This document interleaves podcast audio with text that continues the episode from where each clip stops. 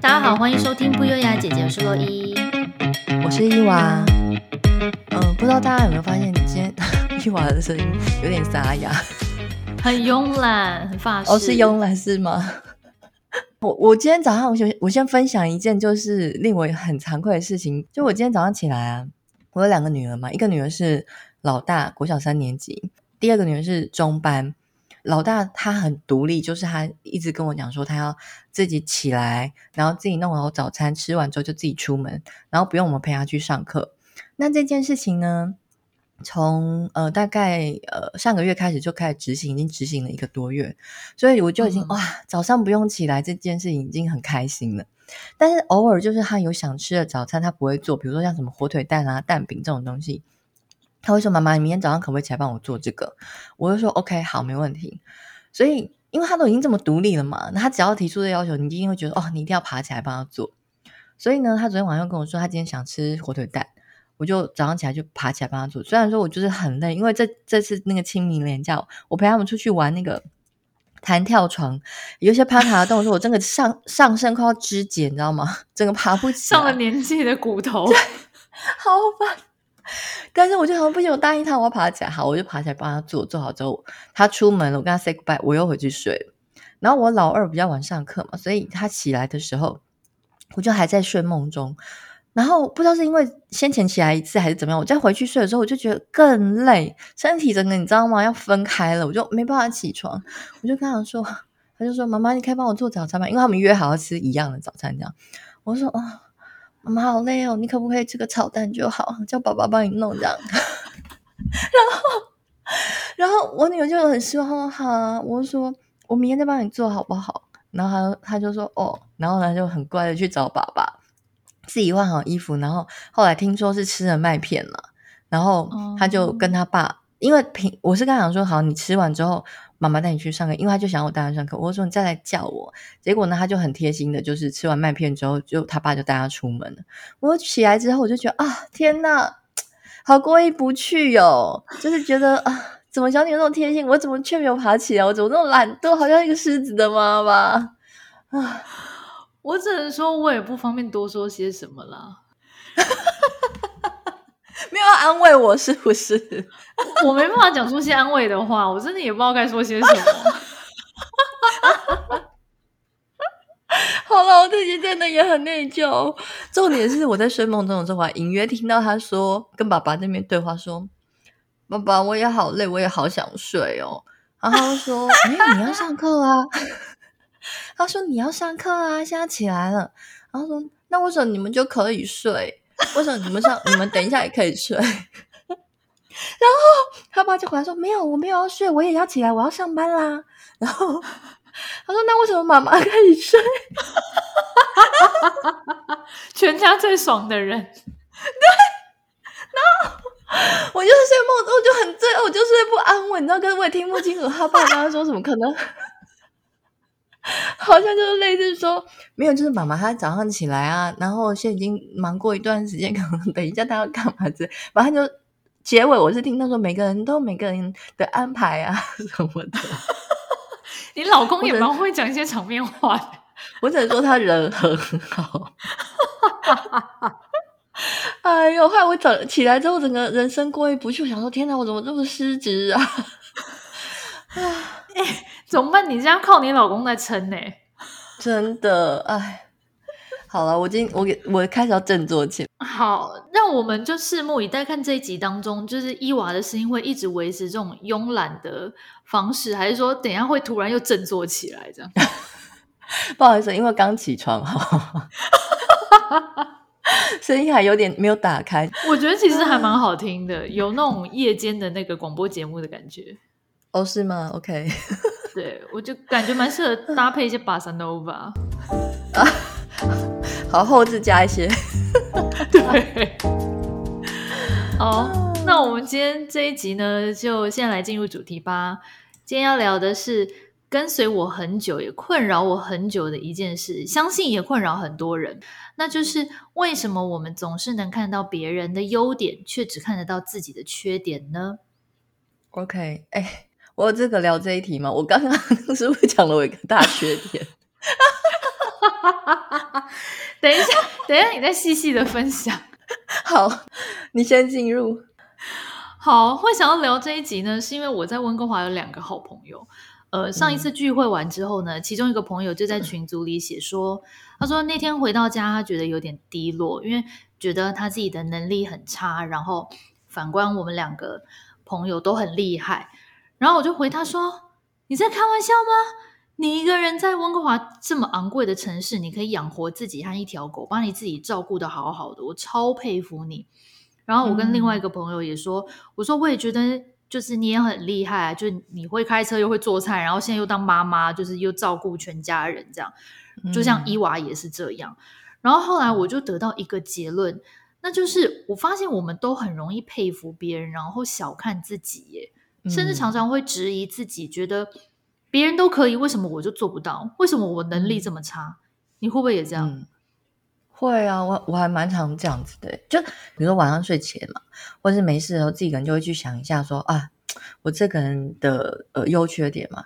可是你想的时候，你就会发现说，哎，奇怪，缺点随便一想就一大堆，什么没内容啦，不持久啦，做事拖拉，又没办法融入群体生活啊。就你随便一想，就觉得自己的缺点一大堆。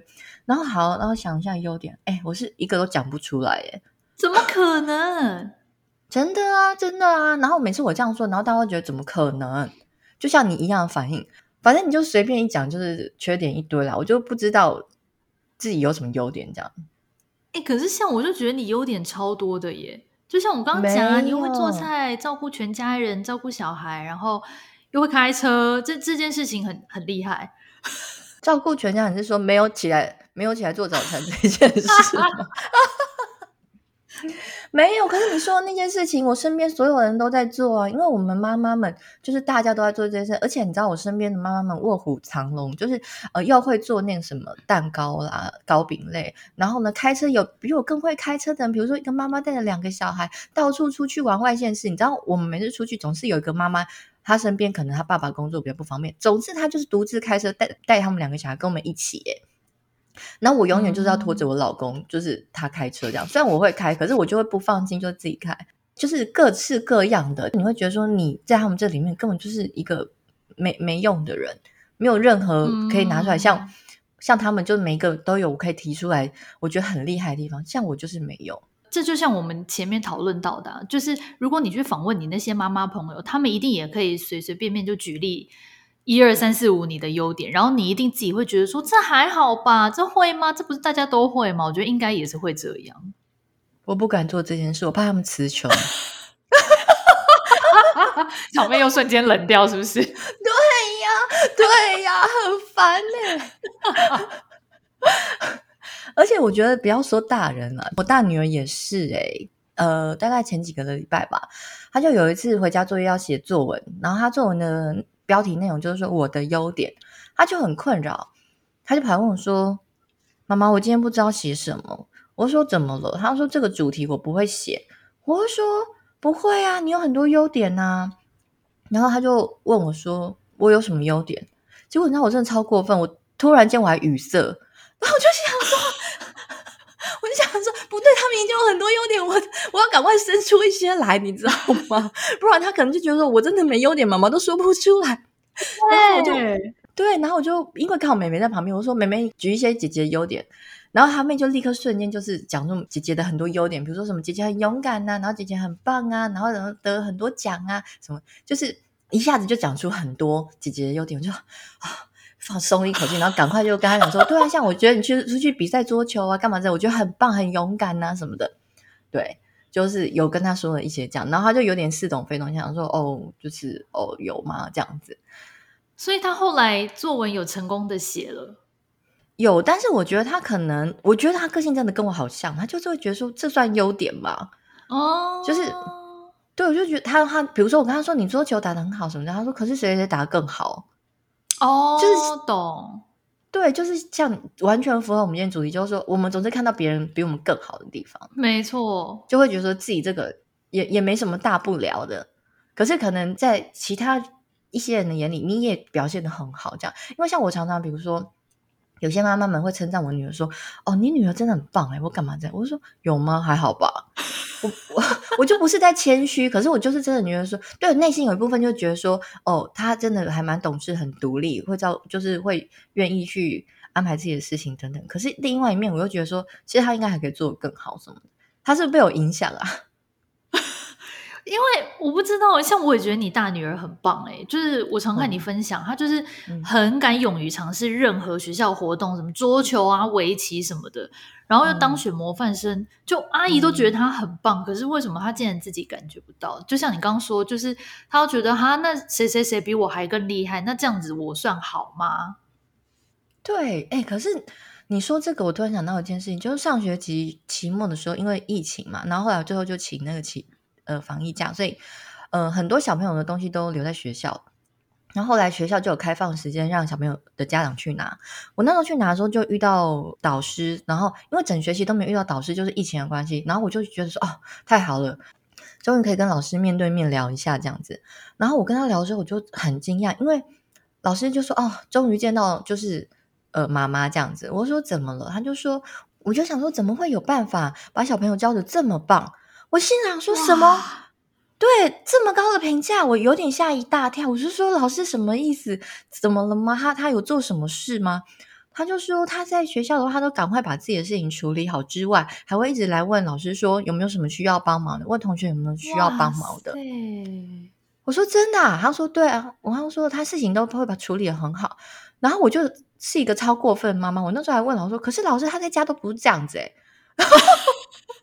我就说他在家事情很拖拉啊，然后老师就说没有，每个小朋友在家就是想想要最放松，他其实就是觉得说在家里可以最自在的状态，不想要处于一个就是还要呃那么紧绷，所以就是偶尔这样子，他觉得都是很正常的，每个小朋友都是这样。可是他说就在就所有的外在表现来看的话，他已经算是表现得非常好，比如说像他在学业的表现，他也没有落掉，比如说他也都是会追求。跟前几名的做比较，然后呃一些活动他都很愿意报名参加跟表演这样子，然后我就听完之后就有点觉得说、嗯、啊，我是不是给我女儿太少的称赞了，所以她才会就是哦，对，我觉得她就会变得跟我一样没有自信，可能在某些地方，可能她就是她没有在某些地方觉得自己是非常有把握，就是大家都觉得她超级无敌棒。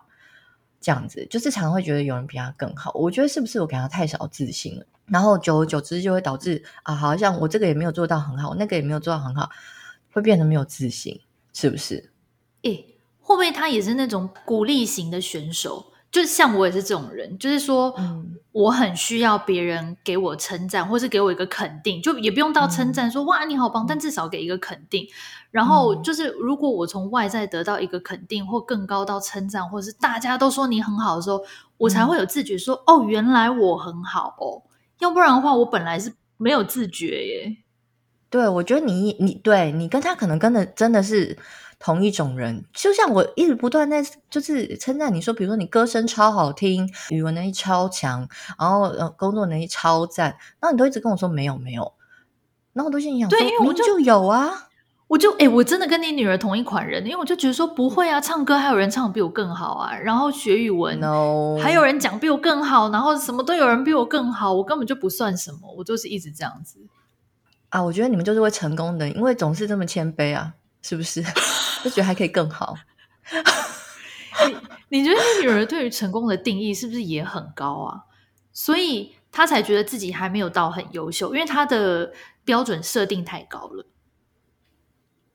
可能是这样，我觉得她现在可能没有像你那么清楚，因为像你就是一个确实是比较高标的人。可是我女儿她可能还不太确定说到底怎样是成功。呃，不过我觉得我可以分享一个部分，就是他前阵子参加一个就是全台北市的一个桌球比赛。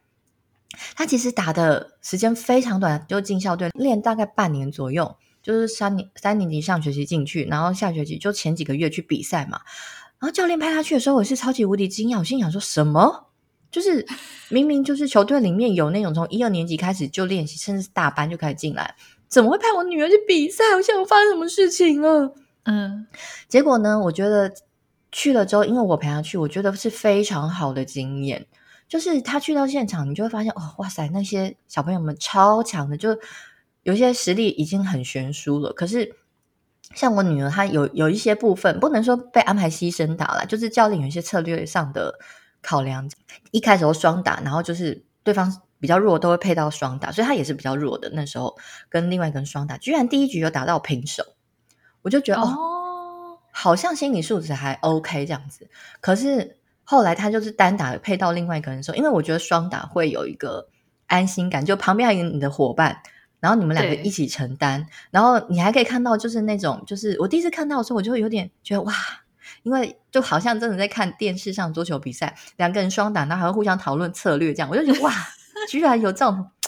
可是到单打的时候，我女儿整个大慌，因为他对到一个六年级超级无敌高，大概身高跟我差不多高的一个女生，然后她就是很强，所以呢，她那时候跟她对打的时候，她完全吓到，她想说啊。我怎么就是没办法？就是他整个就是很慌张，然后他就是这已经就是下来的时候已经要哭了，我觉得，那我立刻就赶快冲过去。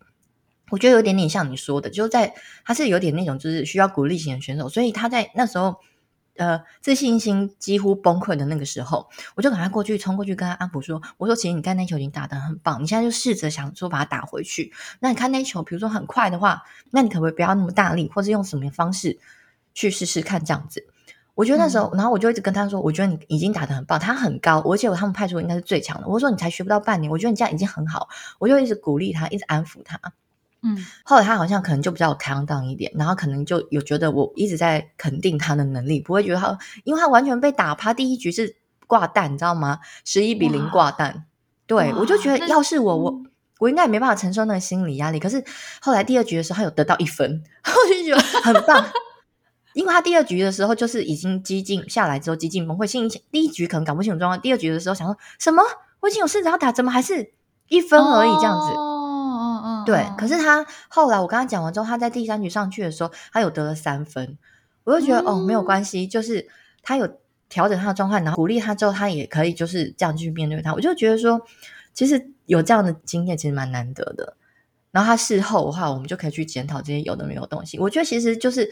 要去参加这些东西，然后你会慢慢的找出你自己的实力在哪里，你就不会一直觉得说，哦，你真的一直活在自我世界里面，觉得我真的很强，或者我真的很弱。就是你要有个客观的现实去面对它的时候，嗯、其实我觉得这也是一个好方法。哎、欸，你讲这个很好，对，因为我后来就是有点纳闷，想说到底教练为什么会派他出来？我真的你知道吗？完全想不通。后来我就是遇到其他的家长，然后他们就跟我们说，哎、欸，你女儿打的很好。我说什么？You sure？他被打趴，而且就是我看其他学长姐是很强，就是跟比赛的选手一样，你知道，就是会那种，就是还帮自己加油打气，每打一球就啊啊，然后就还叫自己的名字帮自己加油那种，然后就是很专注，你知道，眼神整个世界里面就只有那颗球这样。我就超纳闷，我就说到底哪里打得好？Tell me why？为什么要派他上场这样？然后他们就跟我讲说，因为我女儿其实很晚开始练习。而且练习的时间不多，因为我女儿可能还有参加其他社团，所以她能来练习的时间并不多，而且还有很晚起步，所以她打这样，其实大家都已经觉得她的呃进步的速度，以及呃在这么短时间内达到的程度，大家已经觉得很棒了。对，嗯、所以我就觉得说，哦，所以是我没有，就是我不知道状况，所以我不知道怎么肯定她嘛。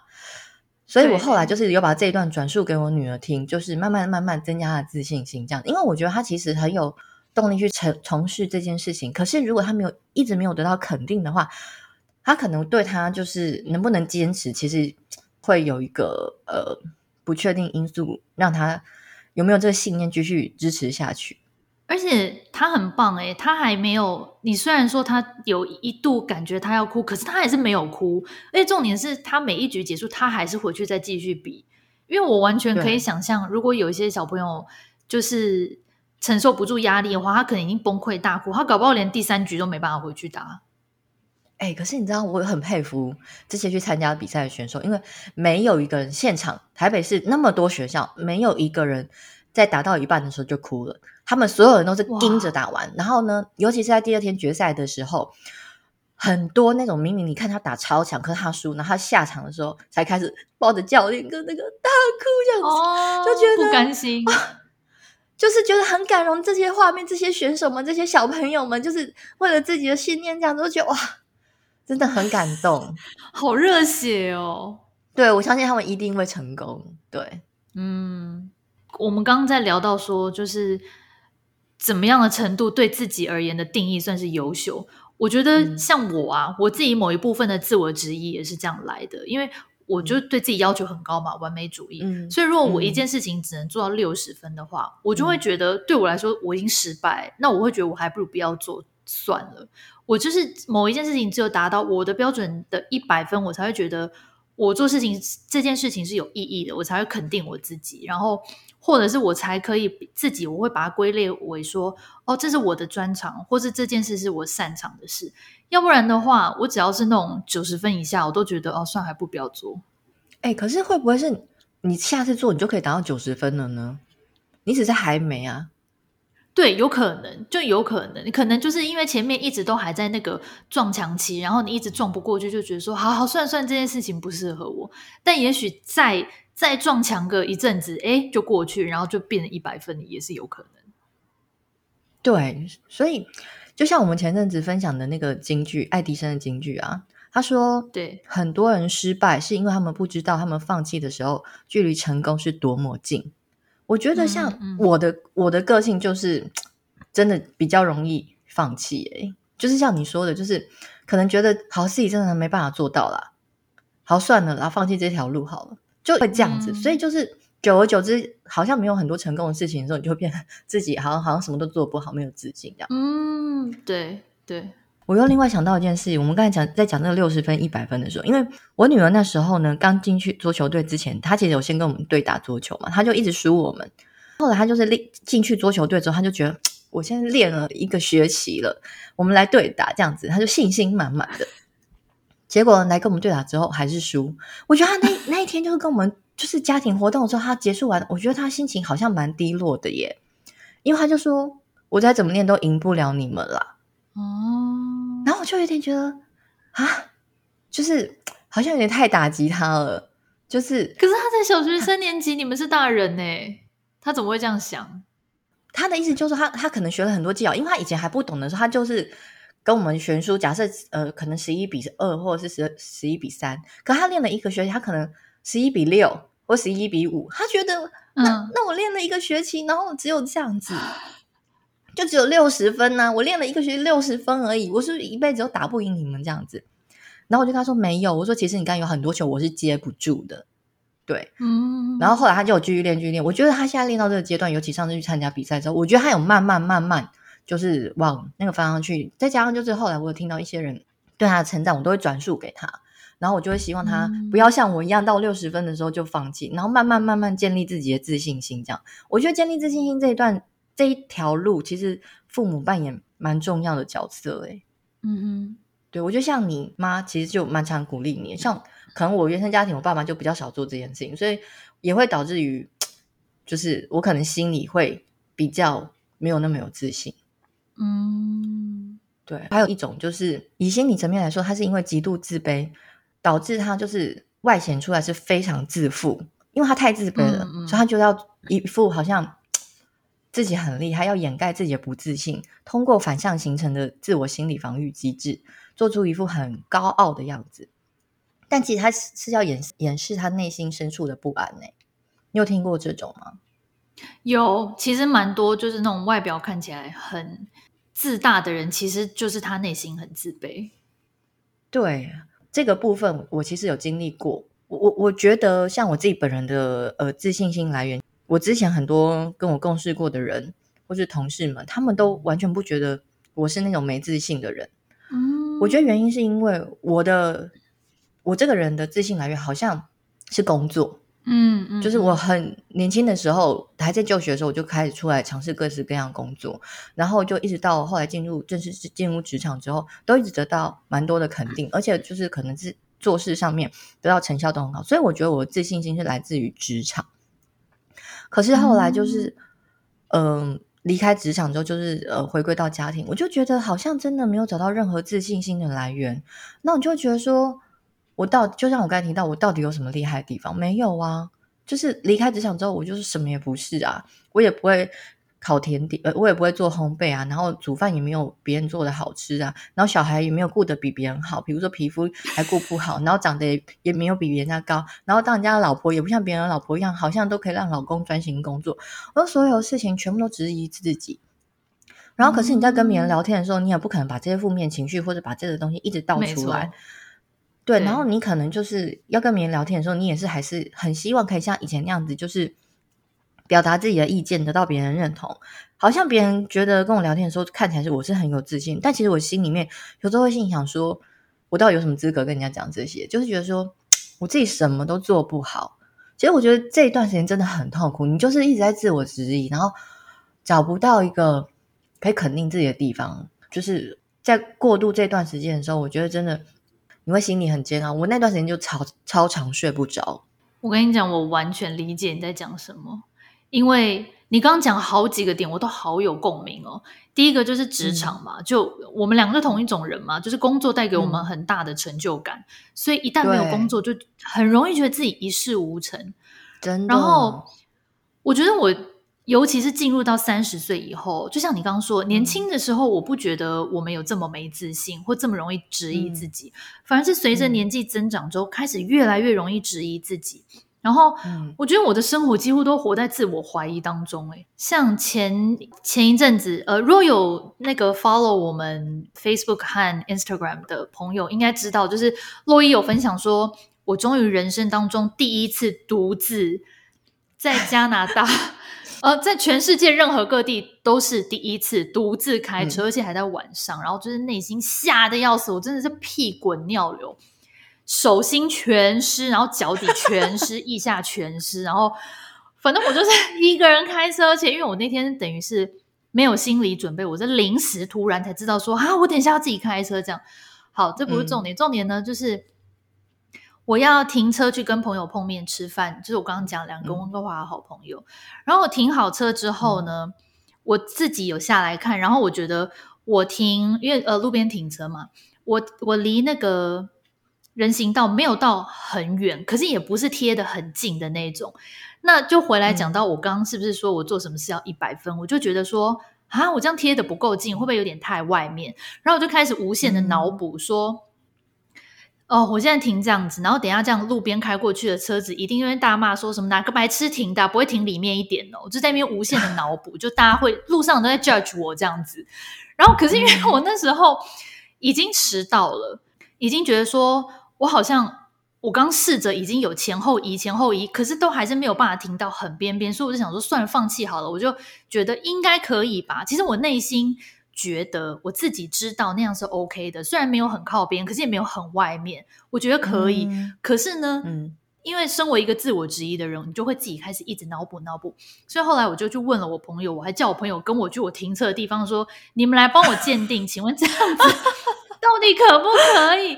然后我就事后回想，我就觉得说，我为什么要？我应该就是要，你知道吗？就是要假装把自己的自信心给这样鼓起来，就觉得说我停那样就是可以，因为我就知道那样可以。嗯、但是 我就需要别人来告诉我说，对你那样可以。就是像我刚刚讲，我需要别人给我个肯定。哦、如果靠我自己给自己肯定，嗯、我好像就觉得啊，这肯定有点心虚这样。嗯，然后像你刚刚不是说，你常常都觉得说我凭什么有资格怎样怎样？我跟你讲，我完全跟你一样。嗯、我们前几集不是分享那个面试的技巧吗？嗯、我在做这一集之前呢、啊，其实我都觉得好矛盾哦。我就一直觉得说要做吗？要做吗？我到底凭什么资格跟人家讲外商公司的面试技巧？我自己也不是外商公司 CEO 啊，嗯、我凭什么教别人？我就一直你知道活在这种自我质疑的那个思想当中。所以啊，嗯、我觉得我们今天聊这一集，就是也很想跟大家讨论，然后探一起探讨一下，就是到底怎样才能够更有自信，然后减少质疑自己。我觉得不会啊，你你知道你那个面试技巧那一集啊，我得到一些回应，而且还有人敲碗说，那下次可不可以开一些，比如说。履历里面的细节要怎么写？比如说，或者是说 cover letter，如果需要 cover letter 的话，要要怎么样去表达？就是还有人敲碗说，哦、对，我还没告诉你，就是有得到一些反馈，就觉得说很实用。你真的不要小看自己，而且其实你如果真的要说的话，像我们这拍开始就是分享我们自己的事情啊，也没有一定就是 你不要压力那么大。我觉得你真的做得很好。对，我后来就是跟自己的给自己一个想法，就是说没关系。我虽然没有说外商 CEO，我也不是什么了不起的职位，但是我觉得我至少可以分享给可能工作经历比我少的人。对啊，那就等于我还是可以帮助到一些人，所以我不要把自己想到说哦，我今天一定要做到什么大中华区叉叉叉，我才有资格分享这些，也不一定，因为 他们是你懂。拜托，他们有时间吗？大中华区？对，我就觉得说，因为他们毕竟也没时间，他们也懒得做这种事。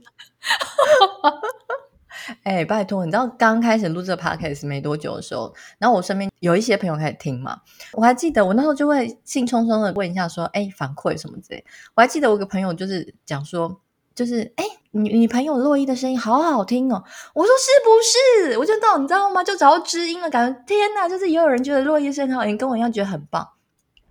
然后呢，他就后面接了一句，他说：“反观你在后面好吵。”我想说，他什么态度啊？我觉得可恶，也是那时候有点觉得说，呃，自己这样好吗？就是也是会有一些质疑，就是我觉得我懂我我懂你说的，尤其像我们从事一些新的东西的时候。就不在行的东西的时候，更需要得到别人的肯定，就是也会去想要询问别人什么的。可是，就是我后来就是受到的打击，我想，好，算了，我不要再问。如果有什么好反馈，他们自己会跟我说。真的，嗯，好，那我们今天呢，就是为了这一集有搜特别搜集了很多资料，因为这一题实在是困扰我好久。嗯然后呢，我自己有找到一个美国的一个心理学家提供的方法，我特别有共鸣，我想要分享给大家，因为他提供的方法，我觉得就是很容易做到，然后很实用。因为看很多心理学的文章也好，或是影片，有一些就是太心灵层面太虚的东西，例如说，你就是不要想太多啊。那我就是想很多，我我对我我怎么自己在运作，要怎么不想？脑子自己在运作啊。对，所以，我们今天举举的一些方法呢，是很实用，你绝对不会是这种很虚无缥缈的哦。嗯、好，这个美国心理学家叫做 Nick Wignall，他分享了十个你让你不再自我质疑的方式。嗯、呃，今天因为节目的关系，呃，时间有限，所以我整理了这几个我觉得很简单做到的方法。那大家如果有兴趣的话，自己可以上网去查他的全文。好，嗯、那第一个小方法呢，就是。当你在自我质疑的时候，帮你的自我质疑取一个名字，甚至给他一个人物个性。嗯、那这个 Nick Wignall 就说，人的脑子里因为有成千上万的思想嘛，那这些思想其实就是你大脑它自己会产生的东西而已。他说，就像你的脚趾头会产生出脚趾甲一样，但你不会因为你脚趾甲长长得特别丑，你就觉得你这个人有问题吧？所以同样的，嗯、他说。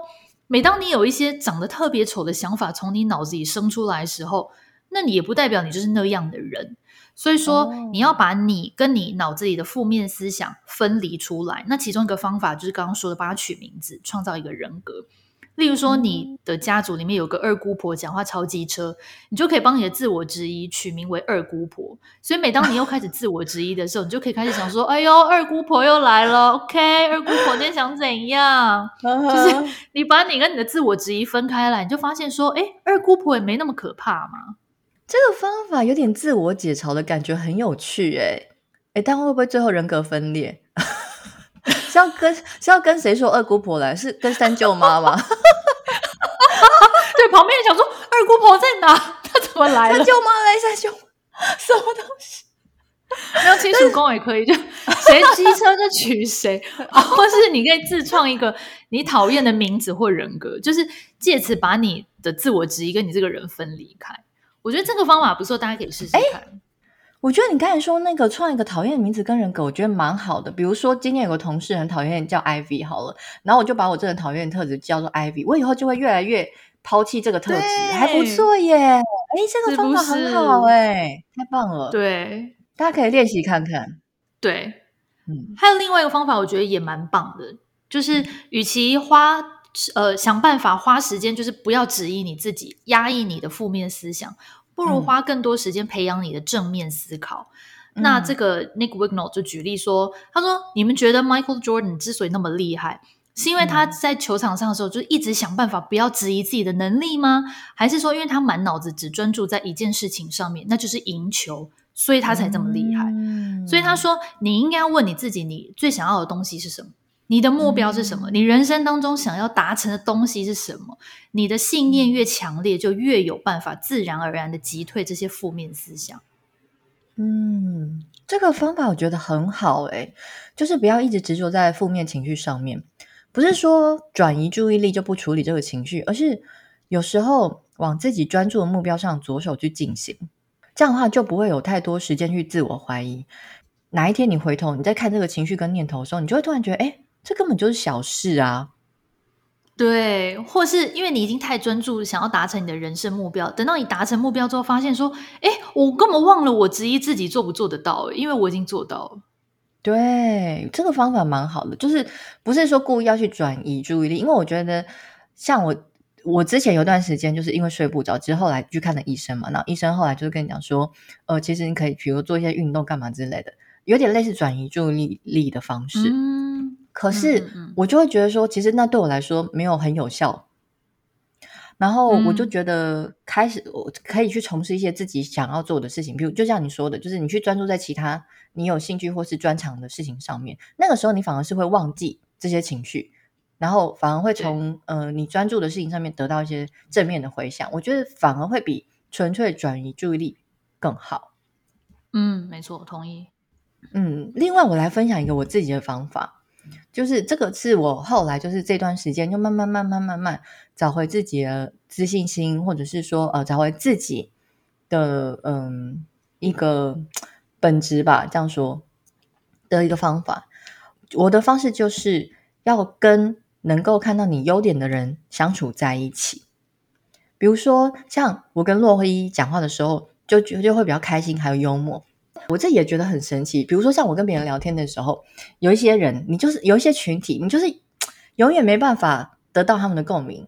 那其实我那时候会觉得是我的问题吗？可是后来就发现没有啊，我在别的群体里面，我也是可以讲话很幽默，或是讲话很开心。对啊，对，所以其实你要找到懂你的人，以及可以看得到你正面优点，以及可以肯定你的人在一起的话，你就会。越让自己越开心，像我就会觉得，哎，奇怪，我跟你常常讲话的时候，我就会自己脑脑中就会生出一些你知道奇怪有趣的想法，对。可是如果你跟一些你自己心里已经认定说，哦，你跟他们就是讲不出一个所以然的人聊天的时候，你就会越讲越心虚，而且会觉得很没有共鸣。没错，对对。所以这样的话，就是跟这样的人相处在一起，然后你就会自然而然释放自己的优点。嗯。对，另外像我觉得我我刚才有提到有一段时间我不是很黑暗嘛，我觉得我老公也是，呃，给我很大的帮助啊。我记得我有有一次就是被小朋友气到一个不行，就开就是大质疑，跑到路边在哭，你知道吗？然后在路边呢也也不管别人哦，那就在路上大哭说，我是不是一个很失败的妈妈？这样子。天哪！对，然后我说什么小孩也不听话，然后怎样怎样，然后后来我老公就。抱着我说：“他说你不用去想那些，他说你的存在就是一件很棒的事情，对我们来说就是一件最棒的事情了。你不需要去拥有什么样的优点或什么之类，这样就最好了。”然后我就觉得，听到这句话就就足够了。对，可是我觉得就是身边真的要有这样可以肯定你存在的人。我那时候就觉得说，这真的很具意义，因为哦，原来我不需要有任何的什么优点或什么，就是我的存在对你来说就是一个很正向的。意义，我就觉得说啊，好，你肯定我的存在这样子。嗯，我觉得你刚刚说的这个方法超级棒。嗯、呃，我们不是鼓吹说哇，你只能跟一昧的只会说好话的人在一起，而是说，嗯、如果你发现你跟身边的某一些人相处的时候，只会让你觉得心情很难过啦，或是让你觉得不如人啊，每次都质疑自己，嗯、那就代表他们不是会支持你或相信你的人嘛。那继续跟他们相处，不就让你自我质疑更严重吗？所以我觉得大家。就是尽量选择能够带给你正面力量的人，然后跟这样子的人多相处，嗯、你的目标才会更明确。我觉得真的要，因为我自我怀疑严重的那段时间，我甚至都觉得说，我就做任何事情都提不起精神之外，我甚至还觉得，好啊，可能我老公或者我女儿，就是他们的生活里面少了我也没关系。天啊，这也太严重了吧？对啊，就是你会觉得好像找不到自我价值啊，就他们有需要你吗？就是你等于说，可能我离开职场之后，我所所有的可能，呃，自我肯定的来源是来自于呃，建立在他们的需求之上。那有时候，哦、对，那像比如说我女儿，呃，之前就是都去上课了那段时间，像我空巢期，我觉得就很严重。然后我都是跟我身边的人讲，他们说：“你女儿才中班，以及二年级还是三年级就空巢期？”对，他们都觉得不可思议。然后像我老公。那时候就说，我之前就是怕你这样，因为我老公其实我之前就是就自己有搞一些自己想要做的事情，然后可能会需要一些花费啊等等的，我老公都无无条件支持我说好没关系，如果你觉得你你做这些你需要花多少钱，你就拿去去去开销没有关系，even 我都没有一直在赚钱，我都还一直在花钱，他就觉得说我至少是从事一些想做的事情，所以他都一直支持我。他那时候就说，我就是怕你会有空巢期，所以我就很希望可以自己找一些自己想做的事情来做这样子。对，所以我就觉得，哎，好，反正后来我走出来，就是我觉得就是可以大家试试看，如果你也遇到像伊娃之前的状况，在人生低谷的时候，一直没有办法找到自己自信的时候，我觉得你可以试试看，比如说像刚才洛伊分享的那些方式，还有我刚才提到的一些方式，然后呢，慢慢建立自己的自信心，还是可以走出来的。我觉得不管怎么样，就是先跨出第一步，你就会慢慢慢慢越来越好。你不要太。你不要一直往死胡同里面去钻，这样子。这集献给人生中失去自我以及自信的大家。嗯、真的，像伊娃的老公是，就是一他真的是一直很支持你，因为一路走来我们都在旁边看嘛。我觉得他真的是很棒。但如果说现在正在收听的你，你的老公不是这种人，你老公是很喜欢打击你信心的人，那也没关系。就像我们刚刚说的，你尽量多找时间去跟会鼓励你、支持你，然后相信你。能力的人，你不管是朋友也好，或者是家人，多跟他们聊天，多跟他们相处。每当你需要别人给你一些信心的时候，你就去跟这些人多聊聊天。然后你可能跟他们聊完之后，你就觉得，哎，我好像又充饱电，我又可以重新开始了。对，所以今天聊了这么多，举了这么多例子，就是想让大家知道说，你们不孤单。嗯，也许在生活中你看起来很有自信，嗯，呃，你很羡慕的人，其实他们私底下都跟你一样惶恐。对。所以。大家千万不要觉得自己很没有能力，嗯，嗯，那也希望我们大家能够一起努力的摆脱自我质疑，成为更有自信的自己。对，大家都是一定有自己存在最棒的地方，不要觉得说自己一无是处这样子。嗯，没错。那今天的节目就到这边，欢迎大家来 FBIG 追踪我们，有任何意见欢迎留言、私讯和 email。如果你喜欢我们的频道，记得持续收听，我们每周更新新的内容。那就下次见喽，下次见，拜拜。